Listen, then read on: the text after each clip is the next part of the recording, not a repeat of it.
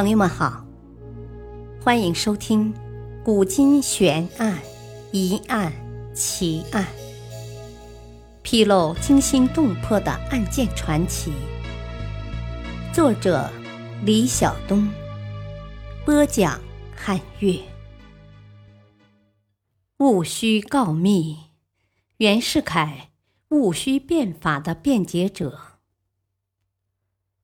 一提起袁世凯，估计稍了解中国近代史的人都会知道，这么一位鼎鼎大名的显赫人物，在以往的教科书中，袁世凯是被定了案的反面角色，因为他出卖了光绪帝，害死了戊戌六君子，导致了戊戌变法的失败；因为他窃取了辛亥革命的胜利果实。导致中华民族在走向民主共和的路上前程茫茫。他还尊孔复兴帝制，倒行逆施，就连死后也要令中国大地陷入军阀混战的局面。他真的在戊戌变法时充当了罪恶的告密者，还是另有隐情？他真的背叛了光绪帝，还是别有苦衷？袁世凯所处的时代恰逢清朝末期，面对着列强的侵蚀，利剑不支的大清朝在光绪帝的领导下，于1898年开展了一场轰轰烈烈的新政，意图挽救国家于危难之中。因那年为农历戊戌年，后人称之为戊戌变法。因回光返照式变法只持续了一百零三天，又称百日维新。随后，一场由慈禧太后主导的政变，在一夜间否定整个新政。光绪被囚，康有为、梁启超流亡海外等事接连发生，变化之快，让整个帝国都摸不着头脑。清代宫廷最不乏谜团，这次新政起始与终结都以一种迅雷不及掩耳之势开展，十分突然，而其过程又一波三折，留下了重重谜团。新政期间，到底是慈禧对新政的态度起了变化，还是袁世凯的告密出卖了光绪帝？袁世凯辩解的动机到底是什么？按照传统的说法，袁世凯的告密是戊戌变法失败的关键原因。慈禧政变是由于袁世凯告密而导致。究竟袁世凯怎样告密？为什么告密？至今仍然众说纷纭，留下重重谜团。变法运动始于戊戌年四月二十三日，以光绪帝颁布明定国事诏谕为标志。接着，新政上谕如雪片飞下，向各级政府频频发去。守旧派则在慈禧的默许下推宕拖延，用尽全身解数的阻挠。结果，新政诏谕全成空文，帝后两党势不两立。形同水火。随后，光绪帝意识到宫廷将有变故，自己正处在危险的悬崖边上，便命维新人士先行撤离。但以康有为为首的维新派人士誓死搭救皇帝，因此谭嗣同夜访法华寺会见袁世凯，劝说袁世凯举兵杀荣禄。铤而走险，包围颐和园，实行兵变，迫使慈禧太后交出实权。历史上对谭嗣同夜访法华寺后的事情进展有两种不同的说法。传统说法是，袁世凯是个两面派，一面假装自己是亲帝党，假意和维新派周旋，骗得光绪帝对他升官加爵。另一面则眼见慈禧的势力根深蒂固，不愿拿自己的荣华富贵冒险，决定投靠旧党。那一夜，他用假话哄走了谭嗣同，随后便向荣禄告密，出卖光绪帝和维新派。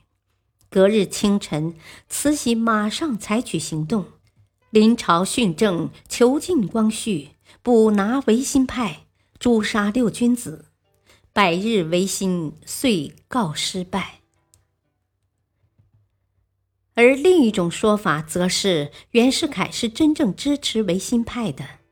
他一开始与维新人士接触，便是给强学会捐款。当时正是袁世凯作为政界新人，想要发展自己人际圈的时期。那时他便捐了五百两银子。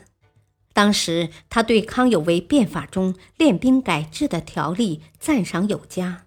有意与维新人士进一步接触，但却因被派往天津小站训练新军而不得已作罢。因此，当时的袁世凯并没有加入强学会，而无论是百日维新的新政，还是康梁密谋逼宫、慈禧等等事件，都策划于密室中。袁世凯只是个局外人，根本不能得知详情。可见他根本就不是新党的人物。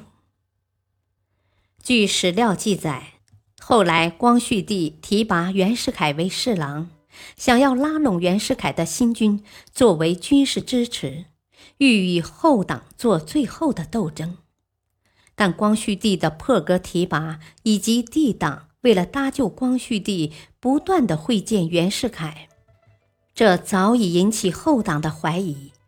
在帝党准备攻变之前，荣禄就已经得到慈禧的懿旨，调聂士成部断元军进京之路，调董福祥部开赴北京。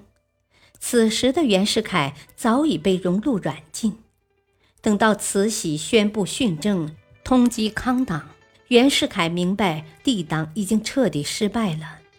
便和盘托出谭嗣同夜访法华寺的政变计划，于是有了慈禧诛杀六君子于菜市口。由上面这个资料看得出来，太后废帝训政、通缉康梁是早已在谋划中的事。无论袁世凯是否告密，扼杀戊戌变法与襁褓中的计划早已是板上钉钉的事。只是后来谭嗣同等人的被捕，确确实实与袁世凯有直接关系。戊戌维新从一开始就注定了失败，因为单纯的改良变法是难以从根本上挽救的沉疴难愈、积重难返的清王朝。有反对者坚决称，袁世凯确实是戊戌变法的辩解者。